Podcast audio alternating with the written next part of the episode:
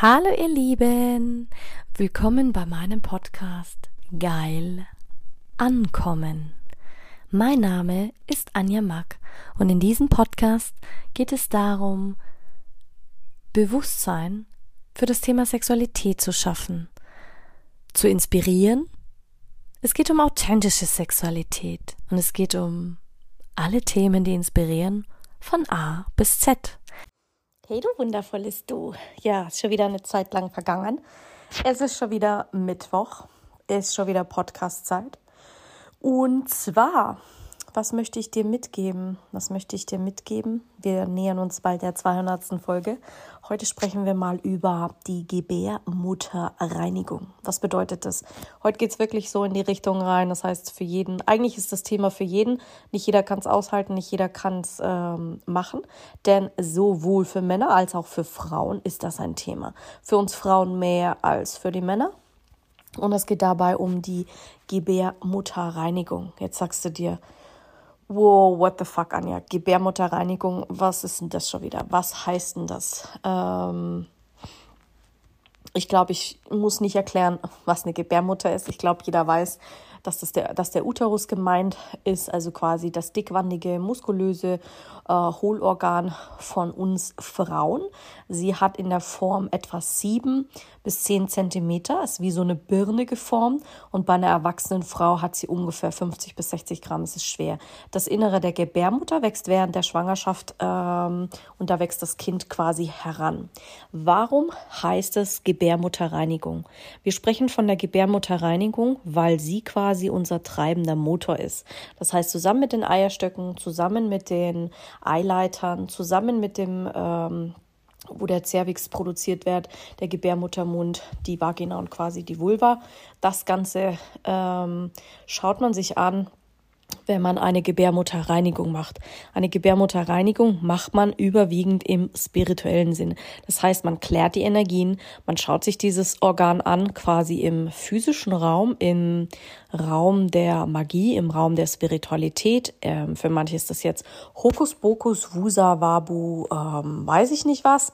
Letzten Endes ist es das zentralste Thema, was es überhaupt geben kann in unserer Welt. Ähm, das habe ich damals vor vielen, vielen, vielen Jahren alles von meiner Uroma gelernt. Und das war eigentlich ein Tool, was untergegangen ist, weil früher hat man gesagt, da muss ich jetzt wirklich mal ein bisschen ausholen. Und heute erzähle ich dir mal ein bisschen was aus dem Nähkästchen, wirklich, weil mh, mm, darüber spricht man nicht so oft. Ich am allerwenigsten, du weißt es, ich mache da keinen Hehl draus, was ich alles kann und was ich nicht kann. In meinem Podcast rede ich so, wie mir der Schnabel gewachsen ist. Aber ähm, sagen wir mal so, wenn du ganz arg zurückgehst, fing das Ganze ja an mit der Esoterik. Esoterik ist natürlich ein feminines Wort, es ist so eine Grenzwissenschaft. Ähm, für viele ist es eine weltanschauliche Bewegung, für viele war es auch die Strömung oder das Heranziehen okkultistischer, Af afrosophischer, metaphysischer Lehren und Praktiken, um die Selbsterkenntnis und Selbstverwirklichung der Menschen zu ähm, erlangen. Und damals galt es eigentlich eher als Hexenwissen. Und Hexenwissen, Hexenwissen, du musst wissen, ähm, Hexen gibt es eigentlich schon ganz viele, viele, viele, viele, viele tausend Jahre. Ganz viel Hexenwissen. Ähm, dazu möchte ich jetzt aber auch nicht zu viel eingehen, weil letzten Endes äh, ist es einfach, es geht um Magie, es geht um diese, diese Richtung, dass man Energien ähm, spüren kann, man kann sie fühlen, man kann sie riechen, man kann sie schmecken, man kann sie hören, also wirklich die, die fünf Sinne, wenn du ansprichst. Dementsprechend gibt es auch solche Menschen, es gibt hellfühlige Menschen, es gibt hellhörige Menschen, hellsichtige Menschen, hellriechende Menschen und auch hellschmeckende Menschen. Das ist eine eigene ein eigenes Ding, da könnte ich Bücher darüber füllen. Und bei dieser Gebärmutterreinigung geht es eben darum, dass wir in diese Urenergie hineingehen. Was heißt Urenergie? Unsere Urenergie ist quasi aus dem Urknall entstanden, aus dem All-Eins, aus dem Allwissenden wo wir unser ganzes Wissen herziehen. Und man sagt ja immer, okay, wir sind aus dem Urknall entstanden und daraus ist die Welt entstanden und dann kam das eine zum anderen. Wo kommen wir da vorher? Woher kam das Nichts? Woher kam das schwarze Loch? Das ist nochmal eine ganz andere Geschichte, aber da steigen wir heute gar nicht ein. Auf jeden Fall gab es dann irgendwann weibliches Prinzip und männliches Prinzip. Und so haben sich dann die Zellen entwickelt, so hat sich daraus dann alles Leben entwickelt und so heißt es eben, dass wir Frauen, wenn wir Geschlechtsverkehr haben, wenn der Mann in uns eindringt und seinen Penis entlädt quasi. Das heißt, jedes Mal, wenn er zum Orgasmus kommt, unabhängig davon, ob das jetzt ein Ohr, ähm, Kondom dabei benutzt wird oder nicht, bleibt die Frau als, ähm, wir sind ja der empfangende Part und der Mann ist in dem Fall der gebende Part. Und im, im, in den frühen, viel tausend Jahre zurück aus den alten Völkern weiß man, dass wir Frauen der empfangende Part waren und der Mann der gebende Part waren. Und dass durch diese Vereinigung die Sexualenergie quasi ähm, nochmal angelodert wurde und wir quasi die Männer aufgeladen haben. Darum haben viele Völker ja auch, wenn sie Krieg geführt haben, nochmal quasi sich von der Frau verabschiedet, sich vereint. Man hat diese zelebrierenden, feiernden Nächte gehabt, wo man Wein getrunken hat. Man hat gefeiert mit der Frau, mit der Familie, mit den Kindern und danach hat man sich vereinigt, indem man Sex gehabt hat, Geschlechtsverkehr bis zum Orgasmus. Und diese Energie haben die Männer genutzt von ihren Frauen als Schutz, als Heilung, als Schutzschild, als Aufladung und als generell, das war für die wie so eine Batterie, wie so eine Tankstelle. Und dann sind die in den Krieg gezogen. Und das kannst du in allen Völkern nachlesen, das kannst du in allen Völkern recherchieren. Keiner spricht so wirklich darüber. Ja, das ist immer noch so ein Tabuthema. Und meine Uromi hat mir damals schon gezeigt, wie man sich selber reinigen kann. Das heißt, wie man seine, dass man seine Intimzonen auch wäscht und wie wichtig es ist, sich auch die äh, Vulva zu waschen und die Vagina zu waschen, auch nach dem Geschlechtsverkehr. Für uns Frauen ist es Blut geben. Das heißt, wenn wir bluten, ist das eine reinigende Wirkung. Das heißt, wenn wir Sex haben, neigen wir dazu, dass wir immer sofort auf die Toilette müssen. Ja, und der Urin hat eine eine äh, reinigende Wirkung. Auch wenn wir unsere Periode haben, das hat eine reinigende Wirkung. Also kannst du dir vorstellen, was das mit uns macht, wenn wir ständig wechselnde Sexualpartner haben, wenn wir im Escort arbeiten, wenn wir in der Sexindustrie arbeiten, wenn wir zu Hause Sex mit unserem Mann haben, wenn wir ständig wechselnde Partner haben, wenn wir jetzt nur einen Partner haben, wenn wir gar keinen Sex haben, wenn wir uns selbst nicht um uns kümmern, wenn wir quasi unsere Uterus, unsere Gebärmutter, das was für uns die Mutter ist, was uns ja auch nährt. Darum heißt es ja auch Mutter Erde. Darum heißt es ja auch ähm, Mondin. Äh, man spricht in vielen Völkern von der Mondin, die wir anbeten und anrufen äh, und wo es ganz viele Rituale gibt, auch mit der Sonne. Also du kannst wahnsinnig viele Rituale machen. Nein, das ist kein, kein Hokuspokus, sondern das ist wirklich äh, pragmatisches ich sage immer Hexenwissen, das ist eigentlich mittlerweile schon alltäglich. Für mich ist es alltäglich, weil das ist mein spirituelles Sein. Daraus ziehe ich mein ganzen, meine ganzen Lehren, meine ganzen Weisheiten, meine Rituale. So coache ich, so lasse ich mein Wissen einfließen. Da zapfe ich natürlich vieles auch an. Und da geht es dabei, dass man dieses Gebärende und alle äh, schlechten Energien rausnimmt von der Frau. Weil was passiert nun? Wir Frauen sind immer mit dem Mann verbunden. Deswegen haben wir, unser Kind wird geboren. Klar, es geht durch die, schlüpft durch die, im Regelfall aus der äh, Gebärmutter, der Muttermund weitet sich, dann schwuppt es ähm, quasi bei uns durch die durchs Becken, durch die Vagina und unten quasi raus. Natürlich kann auch der Damm reißen, also quasi die, der bis zum Poloch, was dann wieder genäht werden müsste. Manche Frauen äh, sind früher an der Geburt gestorben, wenn die Plazenta nachkommt, das nennt man dann noch Nachgeburt. Und äh, wenn die Nabelschnur abgeschnitten wird, dann wird das Kind von uns getrennt. Und egal, ob dann ein Junge, ein Mädchen auf die Welt kommt, das erklärt auch, warum wir Frauen so eine intime und innige Bindung zu diesem Kind haben. Und das erklärt dann auch, warum später so viele Probleme in Beziehungen entstehen. Weil letzten Endes haben wir dadurch ähm, ist es wie ein Eindringling. Für den Mann ist es ist ein Kind wie ein Eindringling. Erstens mal, wir Frauen schaffen es gleichzeitig zwei Herzschläge durch die Welt zu tragen. Wir Frauen schaffen es gleichzeitig etwas zu ernähren. Das heißt, wir ernähren uns und, und unser Kind. Das heißt, wir haben zwei Herzschläge, die wir tragen. Wir tragen das Leben in unserer Brust. Das heißt, wir bluten äh, dann noch mal ähm, auf eine ganz andere Art und Weise. Das heißt nicht nur, dass das Leben dort heranwächst, sondern verstehst du diese ganzen Wunder dieser Welt, die wir da mittragen. Aber wir Frauen schneiden uns davon ab. Wir trennen uns davon. Wir trennen uns von so vielen Dingen. Wir erkennen diese Dinge gar nicht mehr an. Stattdessen schweigen wir sie tot. Stattdessen reden wir auch gar nicht darüber. Und ich sag dir, diese Gebärmutterheilung hat so viel Heilendes. Nicht nur, dass dein Geldfluss wieder in Schwung kommt, deine Beziehung in Schwung kommt, du wieder in Schwung kommst als Frau. Man kann Krankheiten heilen. Man kann so vieles damit machen. Einzig und alleine dadurch, dass man auf seelischer Ebene geht. Und die, die mich ja schon kennen, die wissen, dass ich ähm, ja auch viel mich mit Ayurveda beschäftige. Und Ayur bedeutet ja die lange Wissenschaft des Lebens.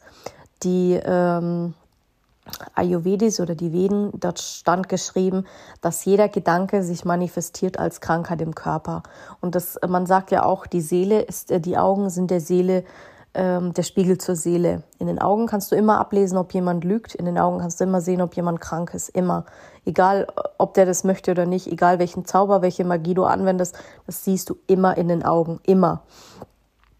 Wenn jemand jetzt äh, blind ist, fühlt er es oder er hört es oder er sieht es an den Personen, weil er die Auren sehen kann, die Energien sehen kann.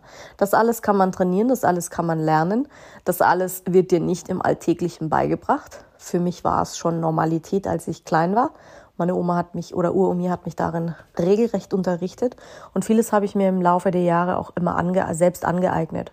Jetzt kannst du dir natürlich vorstellen, wenn du eine sehr spirituell und das nennt man im eben früher hat man es Hexerei genannt, dann wurde es auf dem Scheiterhaufen verbrannt, dann hat man es Esoterik genannt, heute nennt man es Spiritualität, aber sei dir gewiss, jeder Mensch hat diese Gabe. Jeder Mensch hat eine eigene Gabe und eine eigene Berufung, die er als Seele als Menschenkind, wenn es inkarniert hier auf dieser Welt mitbringt. Wie du sie auslebst, was du auslebst und wofür du dich entscheidest, ist nochmal eine ganz andere Geschichte. Ich habe mich dafür entschieden, ich habe mich dafür entschieden, das auszuleben und ich habe mich dafür entschieden, diesen Weg zu gehen. Dementsprechend ist für mich das alles nicht neu. Ich befasse mich damit tagtäglich. Aber du darfst auch nicht vergessen, wie viele Männer damit halt auch ein Problem haben und sagen, ey, was für ein Humbug, daran glaube ich nicht, das tue ich mir nicht an. Und dementsprechend kannst du dir auch natürlich vorstellen, wie schwierig es für Frauen ist, ähm, sich damit auseinanderzusetzen. Viele Frauen haben Angst vor diesem Thema Gebärmutter, Gebärmutterreinigung, darüber zu sprechen. Was wird mein Mann denken? Oh mein Gott, ich kann doch jetzt nicht hingehen und sagen, hey Schatz, ich lasse mir meine Gebärmutter reinigen von einer Frau und, und sexuelle Energien trennen, meine Seelenanteile zurückholen darüber zu sprechen und das überhaupt auch zuzulassen, dazu zu stehen und zu sagen, hey, ich gehe raus, weil ich bin Teil der Natur und es gehört zu mir und meinem Wesen dazu, dass ich äh, diesem Zyklus unterliege, dass ich das brauche. Und für mich ist das wie, wie ein Aufladen, für mich ist das wie eine Tankstelle, für mich, ich ziehe daraus meine Energie, meine Kreativität, meine Ideen, meinen Reichtum, mein, äh, meine Armut alles fühlt und beginnt mit meinem Wurzelchakra. Das heißt, da könntest du jetzt noch weiter einsteigen, was die Chakren damit zu tun haben oder hätten. Das würde natürlich jetzt den Rahmen sprengen, aber Fakt ist, du kannst äh, bei so einer Gebärmutterreinigung wahnsinnig viel sehen, wahnsinnig viel wahrnehmen und wahnsinnig viel ähm, geben. Jetzt ist es aber so, ähm, dass diese Hexenverfolgungen oder Hexenverbrennungen, wie man sie früher genannt hat. Meine Omi war eine der letzten Heilerinnen, Hexen, Liederinnen, wie du sie nennen möchtest. Sie ist nicht verbrannt worden, sie ist an natürlichen Tod gestorben, aber sie war schon eine sehr, sehr weise Frau. Mittlerweile sind wir auf andere Art und Weise verbunden. Für viele ist es dann jetzt spooky, weil da geht es jetzt dann um, man kann mit Verstorbenen sprechen, man kann sie sehen, man kann sie hören, man kann mit diesen Seelen in Kontakt treten. Viele glauben natürlich auch noch an die schwarzmagischen äh, Dinge. Ähm, ja, so wie es die Lichtmagier gibt, gibt es auch die Dunkelmagier. Aber das ist auch einzig und allein Entscheidung, weil ich sage immer, meine Religion ist die Liebe. Und dementsprechend wurde man früher dafür wirklich auf dem Scheiterhaufen verbrennt, durch das Aufspüren ähm, und Erkennen von Energien.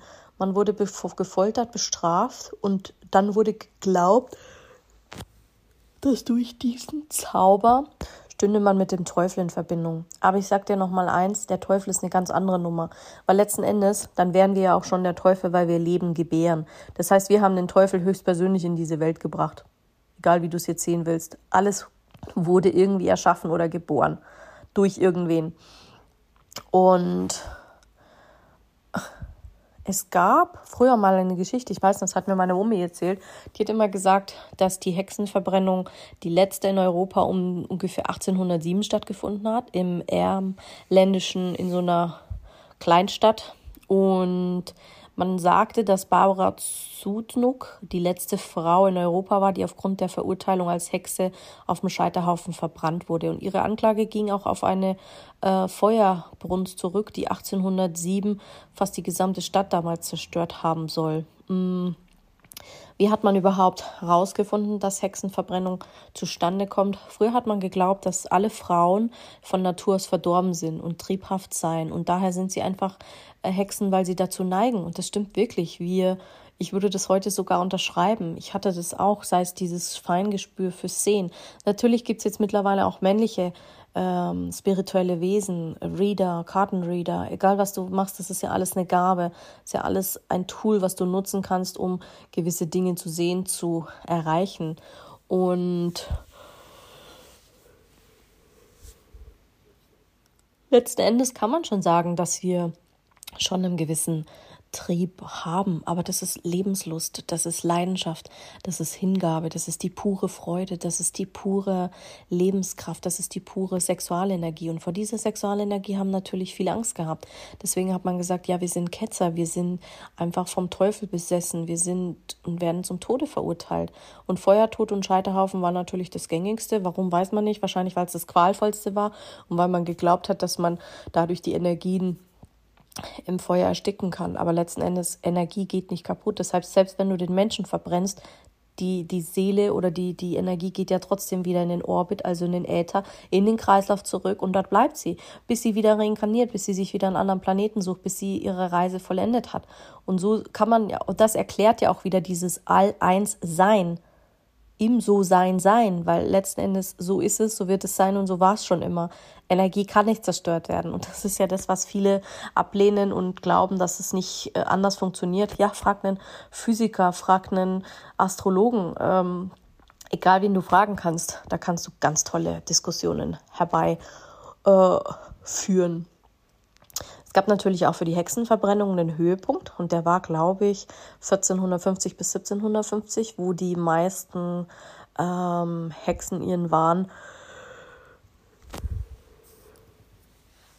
und wo ihnen dieser Wahn auferlegt wurde, wo sie quasi ähm, verbrannt wurden. Und natürlich sagt man, ja, aber was sind denn so die berühmtesten Hexen außer im Märchen Hänsel und Gretel? Ja, eine der bekanntesten Hexel ist äh, zweifelsfrei Baba Yaga aus der slawischen Mythologie und sie weist große Ähnlichkeiten zur westeuropäischen Hexe auf, wie beispielsweise die Schwarzwaldhexe ähm, aus Hänsel und Gretel. Und in vielen Erzählungen wird sie als alte, hässliche Frau mit grausigen Fertigkeiten beschrieben. Dabei war sie eine wunderschöne Frau. Und du kannst mich jetzt für total verrückt halten, aber das Märchen war auch immer meines, meiner Lieblingsmärchen, äh, weil letzten Endes heißt Hexe auf Althochdeutsch ähm, heißt er eigentlich Waldelfe. Eigentlich ist Hexe nur eine, nur eine Ver, Verarschung, weil letzten Endes, wenn du guckst, ähm, es gibt so viele Begriffe, wenn du dir das mal wirklich anschaust. Und rein nach dem Lateinischen gehst, was es bedeutet, dann bedeutet ähm, Hexe eigentlich nur im Hier und Jetzt zu sein. Im Hier und Jetzt zu sein. Und Hexe bedeutet von Deutsch, wenn du es übersetzt, zurück auf Latein, mega. Und wenn du jetzt ähm, die ganze Pharmaindustrie nimmst, hast du ja auch wieder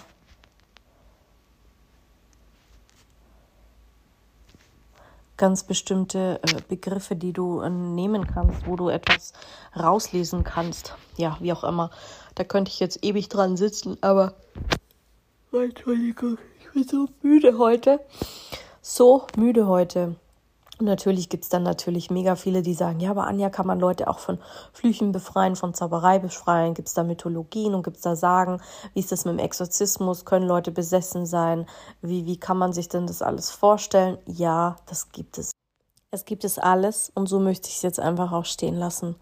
So möchte ich es stehen lassen. Ähm, Gebärmutterreinigung ist einfach nur ein wahnsinnig heiliges Ritual, ein wahnsinnig machtvolles Tool, was ich sehr, sehr gerne benutze mittlerweile in meiner Arbeit und was schon vielen Menschen geholfen hat in vielen unterschiedlichen Lebenslagen. Und ja, kann man natürlich auch für Männer machen. Das ist natürlich nochmal was ganz anderes und ganz Individuelles. Die, die schon mal mit mir darüber gearbeitet haben, die wissen natürlich, was ich meine und was ich da genau mache. Aber alles andere wollte ich jetzt gar nicht mal so kundtun. Aber ich wurde immer so oft gefragt, wie ich denn arbeite und was denn meine Arbeit beinhaltet. Das ist im Endeffekt das Geheimnis meiner Arbeit und meines Erfolges. Genau, meine Gabe, nachdem ich sie anerkannt habe, gekannt, gekonnt umgesetzt habe und weiter trainiert habe und mich jetzt blind auf meine Intuition und darauf verlasse, entfaltet sie sich wie von alleine. Also es ist wirklich so. Aber es war auch wirklich ein taffer Weg für mich, da rauszukommen und dahin zu gehen. Es war ja auch der Grund, warum viele Hexer in Armut gelebt haben. Manche, die haben es geschafft zu Reichtum, wie Merlin oder wie auch immer, wie sie nicht alle heißen, die ganzen Sager, die es irgendwann in den Hof geschafft haben. Ja, aber da gibt es ganz viele Geschichten und Mythen. Und damit entlasse ich dich heute in dein mystisches Wochenende oder kurz vor dem Wochenende. Du kannst gespannt sein. Das nächste Mal sprechen wir mal nochmal über äh, Tantra Retreats. Ähm, ich, Tantra Retreats. Ich gehe nämlich jetzt dann zum Tantra Retreat. Also sei gespannt, was ich dir berichte, aber noch nicht am Sonntag, weil da bin ich noch mittendrin. Vielleicht am Mittwoch schon. Ähm, darauf folgenden Mittwoch mal gucken. Hab einen schönen Tag auf jeden Fall. Pitili.